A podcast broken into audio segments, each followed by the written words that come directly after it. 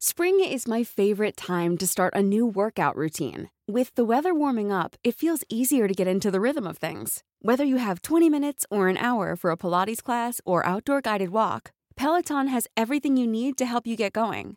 Get a head start on summer with Peloton at onepeloton.com. Vamos a hablar con Félix Alberto Linares, el expresidente municipal de Ocuilán, en el Estado de México, quien saludamos con mucho gusto. Eh, ¿Cómo está Félix? Buenas noches. ¿Qué tal? Buenas noches. ¿Cómo va el tema de, del cabildeo ahí con la Junta de Coordinación Política? ¿Qué se ha logrado? Platíquenos un poco, por favor. Pues bueno, esta situación ha sido muy eh, sinuosa, ¿no? Eh, bueno, bueno, bueno. Sí, ahí lo escuchamos, eh, Félix. ¿Usted nos escucha? Sí, le comentaba, ha sido muy sinosa, es una lucha que traemos ya los alcaldes de un año, ¿no? Y dejar muy puntual que no estamos este, buscando recursos, dinero para los municipios, sino más bien infraestructura, para que no lo malentienda el ciudadano. Queremos infraestructura para los municipios a través de las instituciones federales, ¿no?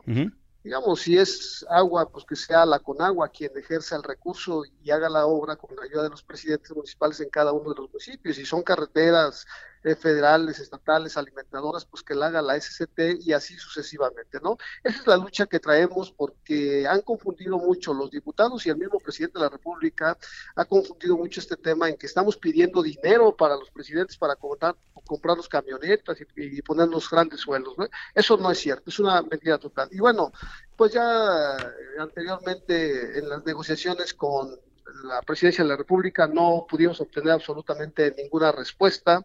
Eh, así también pasó igual con la Secretaría de Gobernación. Sí, nos acordamos. Y en la última reunión con la Junta de Coordinación Política, pues se acordaron 10 puntos que al fin de cuentas eh, no salimos beneficiados. Esta parte que te comentaba de una bolsa para, para infraestructura para los municipios quedó totalmente en el limbo.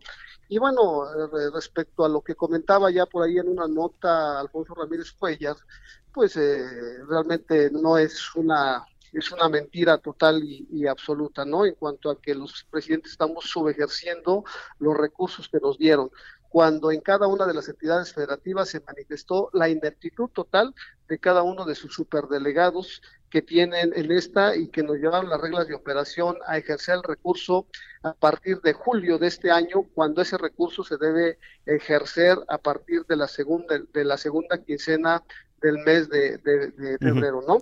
Entonces, eh, pues te comento, no hay absolutamente ningún cambio, vamos a ejercer la misma cantidad de recursos que se ejercieron en 2019 en lo que se refiere a recursos este, para municipios y entidades federativas, más o menos 31 mil millones de pesos, que no aumenta en nada, ¿no? Eh, también eh, ahí se buscó flexibilizar un poquito las, la, las reglas de operación para operar el FAI, el ramo 33 en su versión FAI FIS, este, que no pudimos lograr más que, bueno, de el 60% se usara para obras complementarias y el, y el 40% para infraestructura básica, es decir, 60% por decirlo así a libre disposición para decidir las obras que se necesitan en los municipios y el 40% etiquetado, etiquetado para infraestructura eh, eh, básica, ¿no?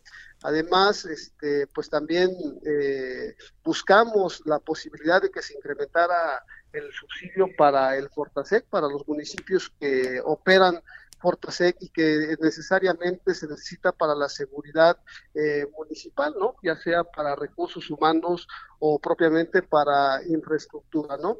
También en estas peticiones se vio la posibilidad de que se hiciera una revisión por parte de los diputados en cuanto a la situación de los adeudos que tienen los municipios, pues ya sea con CFE, con el IMSS, con el ISTE, ¿no? Con la CONAGUA, con Hacienda ICR, ¿no? Y bueno, también eh, otra situación que habíamos pedido es que se revisaran los fondos que se retiraron eh, totalmente, que fue uno, pues el ramo 23 que desapareció totalmente y que no sabemos hacia dónde se fue ese recurso y que nos daba la posibilidad de infraestructura de hacer obras de impacto social en cada uno de los municipios. No, ese nos los quitaron eh, totalmente en 2019, así como pasó con el Fondo Migrante, con el Fondo Minero, como pasó también con el Fondo para Pueblos Mágicos que hoy pues tampoco lo van a tener, ¿no?